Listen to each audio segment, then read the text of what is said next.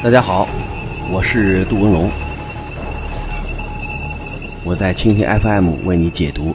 热点武器。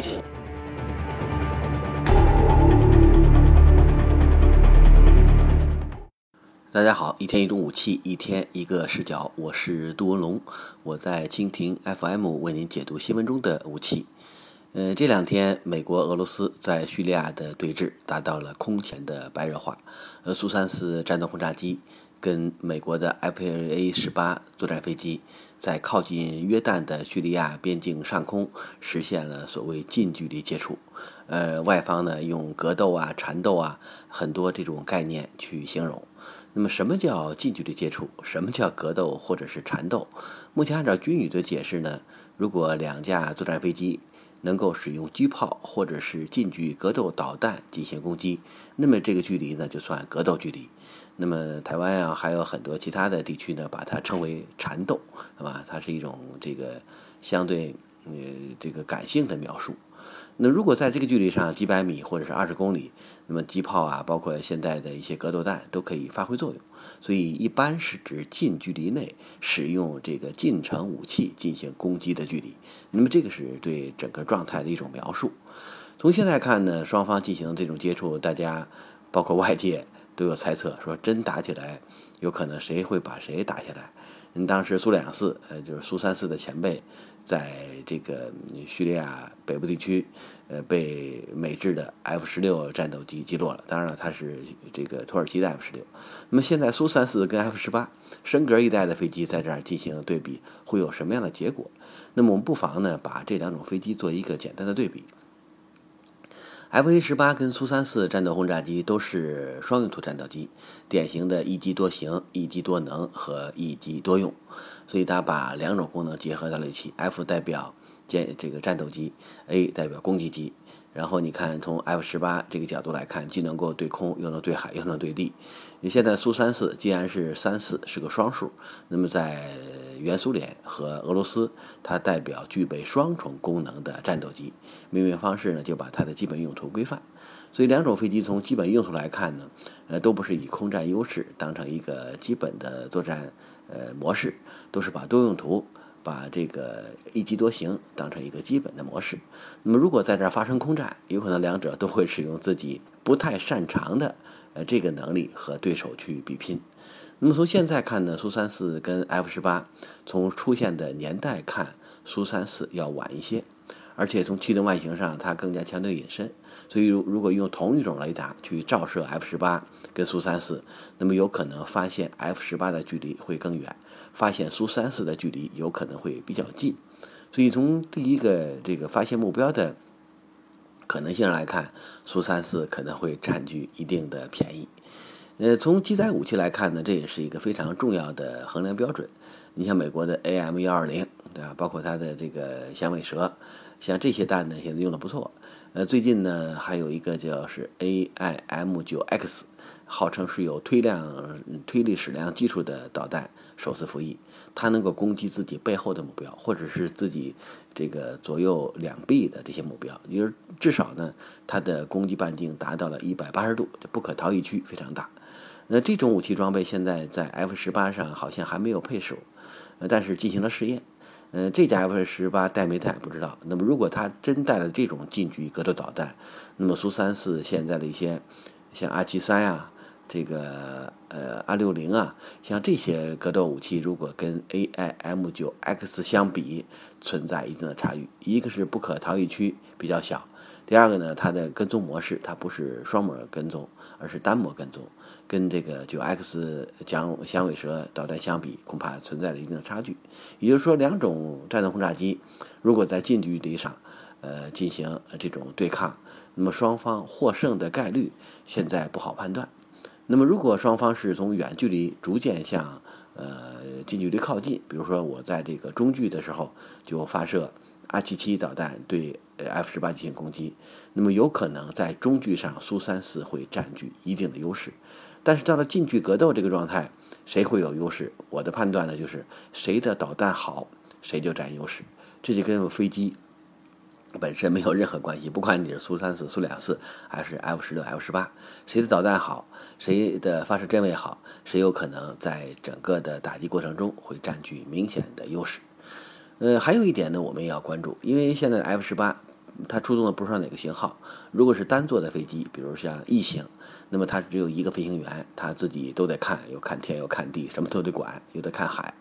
那么苏三四是一种双人机组，一个人负责驾驶飞机，一个人负责操纵武器，所以从整个飞行员他的战术素养或者是集中精力的状态来看，苏三四有可能比 F 十八要略好一些。因为毕竟一个人做很多事情，有可能他在同一时间可以把一件事做得非常出色。但是如果在同一时间有好几件事，一个人恐怕会比较懵。无论是他有多么聪明，这个智商有多高，也会出现这样或者那样的问题。那苏三四他的武器操作手，他是一心操作武器，心无旁骛，说大路朝天，各走一边。我专门看我的这个目标和导弹，所以在这些方面。它的可能性可能略大一点，所以我想在整个的空战过程中，呃，不能再简单的说我谁都比谁好，谁比谁能够这个有优势，还要看交战距离，要看交战模式，以及呢机组有没有合适的配备方式。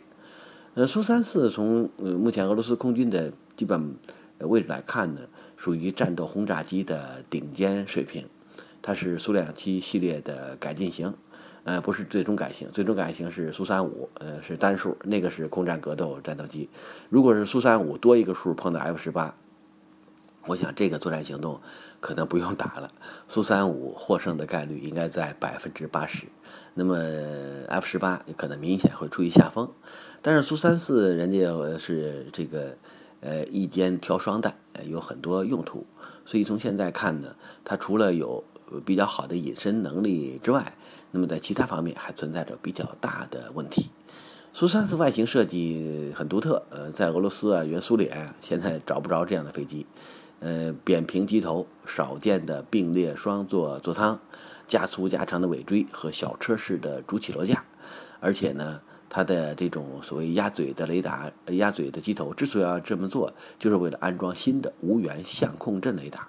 所以从雷达眼睛这个角度来看，苏三四如果能够跟自己的远程中距导弹配合，在中远距离上对 F 十八的优势非常明显。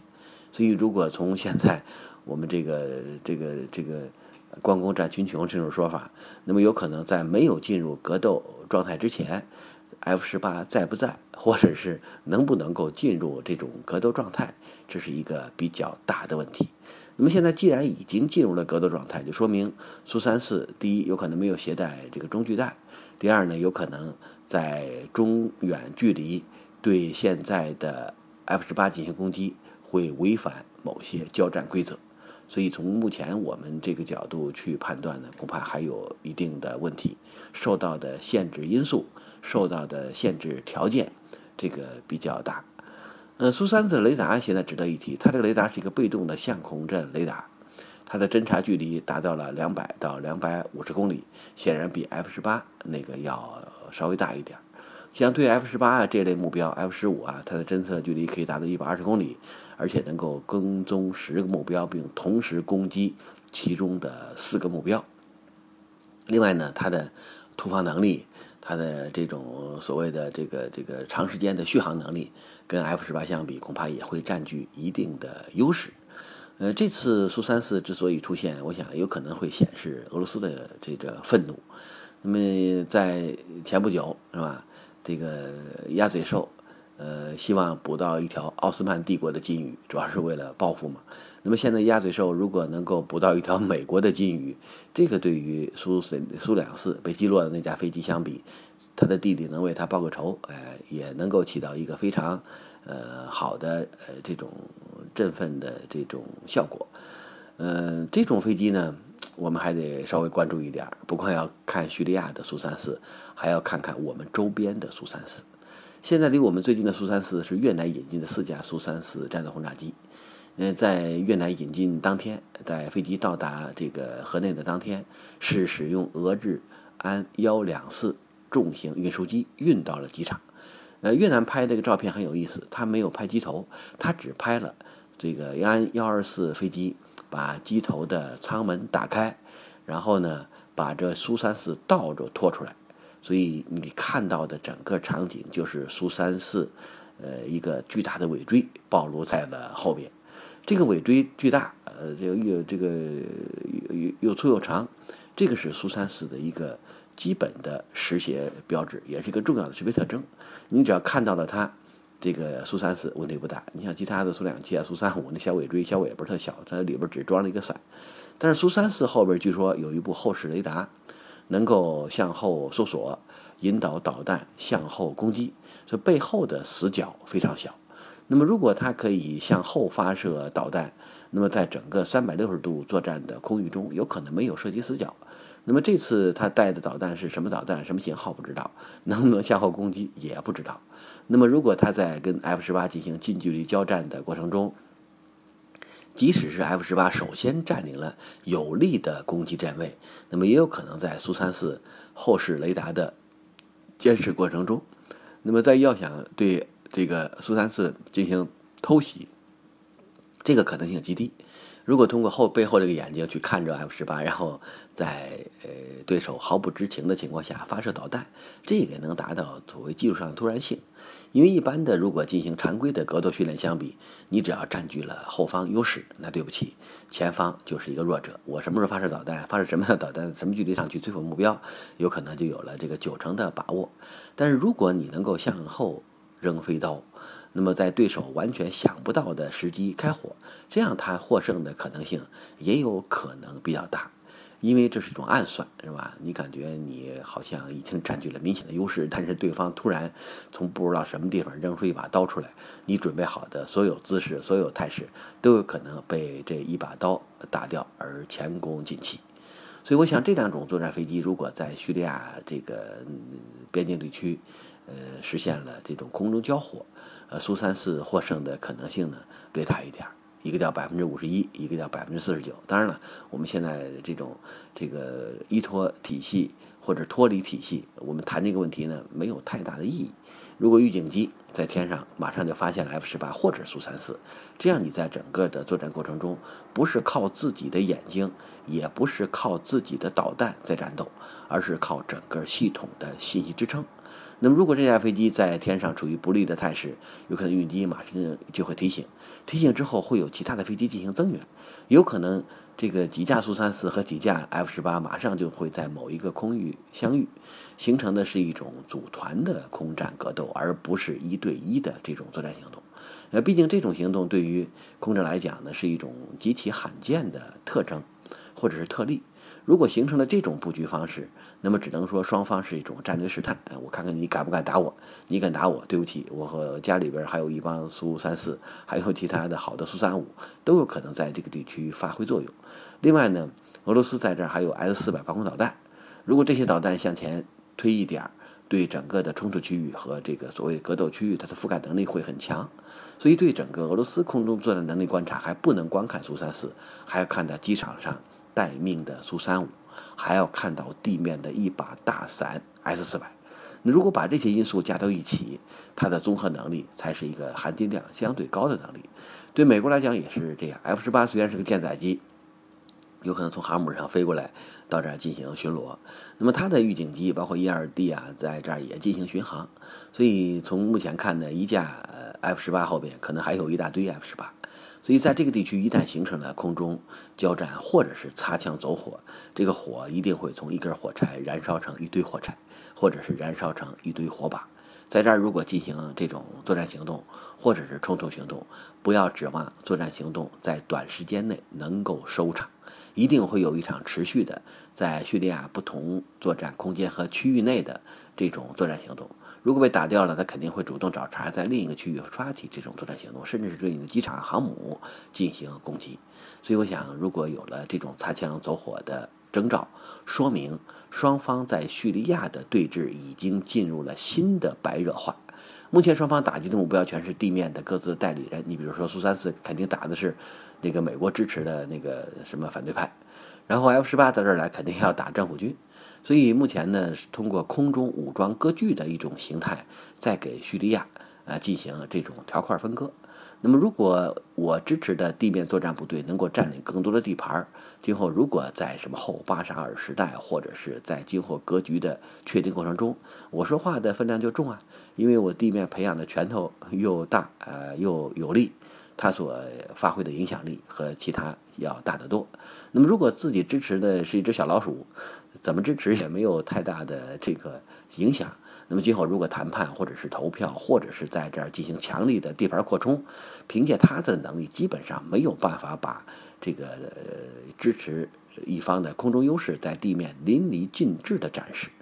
所以，你看这种格斗方式或者是缠斗方式，还。真不是美国、俄罗斯在近距离空前接触的一个表面现象，实际上是对地面作战行动支援的这么一个因素在其中。如果在空中我把自己的代理人支持的更强大，支持的更有力，那么今后在地面的优势就会更加明显。所以，空中优势和地面优势如果能够汇集到一起，这才是真正的优势。光在空中有优势，或者是地面有优势，这个不是真正的优势。我想今后这种事儿有可能会更多，因为现在地面作战已经打成了一锅粥，呃，双方对于不同目标的攻击行动需要空中火力支援，需要空中火力保护，这一点今后在叙利亚有可能会成为一个新的常态。今后美俄两种颜色的作战飞机会在空中频繁遭遇，能不能够走火，看你擦枪怎么擦。